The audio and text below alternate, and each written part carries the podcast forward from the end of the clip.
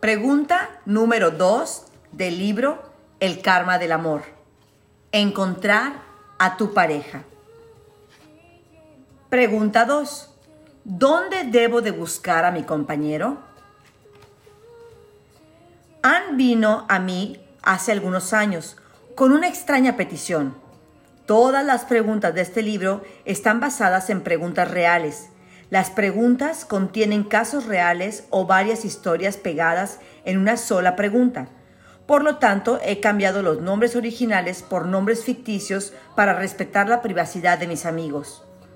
Anne es de Asia, por lo que usa mi título tradicional.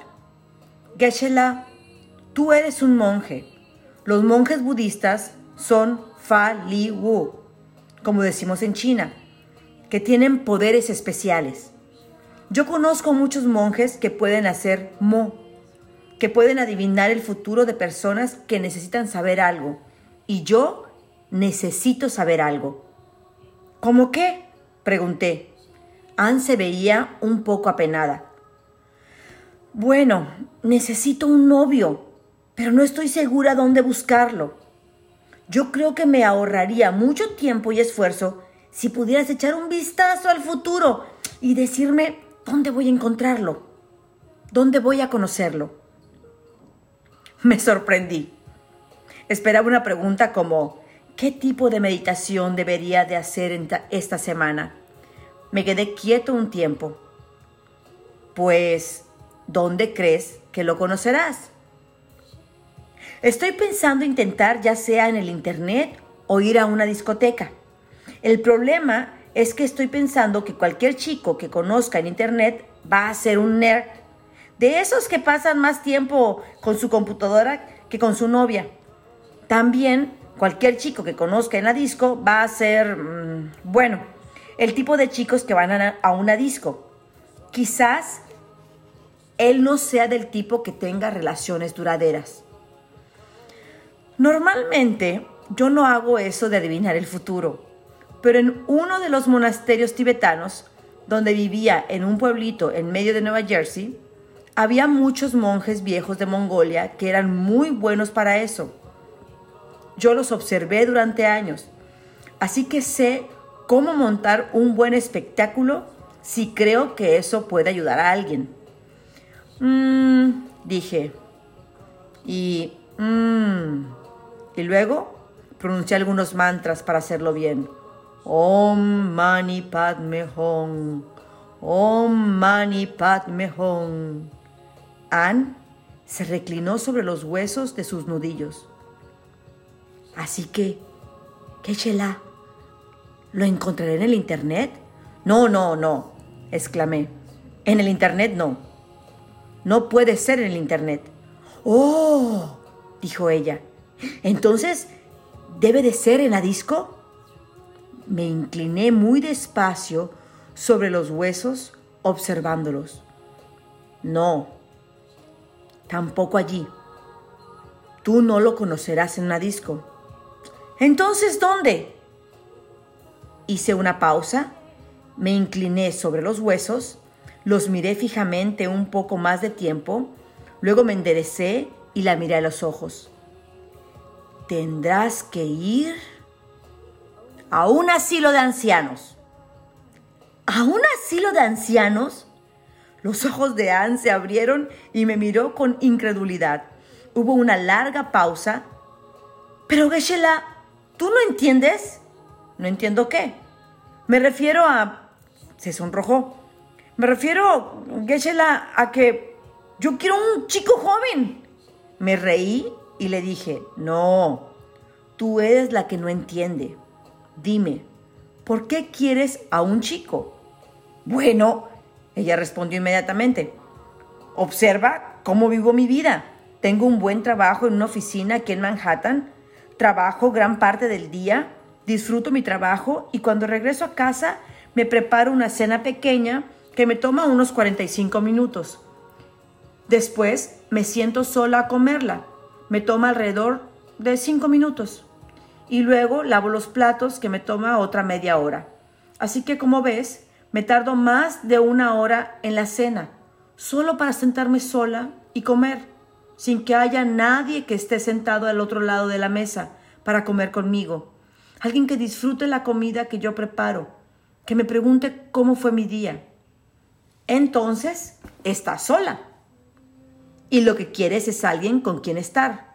¿Quieres compañía de alguien a quien ames? Exactamente, suspiró aliviada. Exactamente, repetí. Es por eso que necesitas ir al asilo de ancianos. Lo que tú quieres es compañía. Así que primero necesitas sembrar una semilla kármica de compañía en tu mente. Más adelante, esa semilla se abrirá y tú conocerás al chico en donde sea. La manera de sembrar una semilla de acompañamiento es ir a un asilo de ancianos.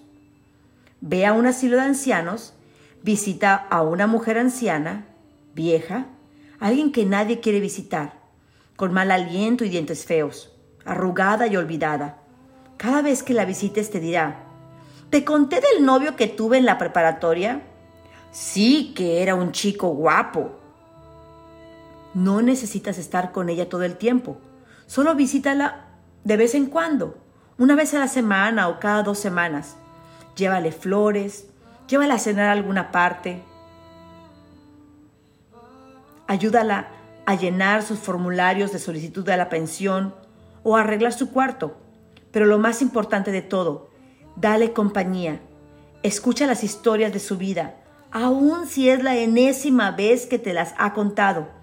Y compártele tus historias y también aprenderás mucho de su vida y ella te dará buenos consejos.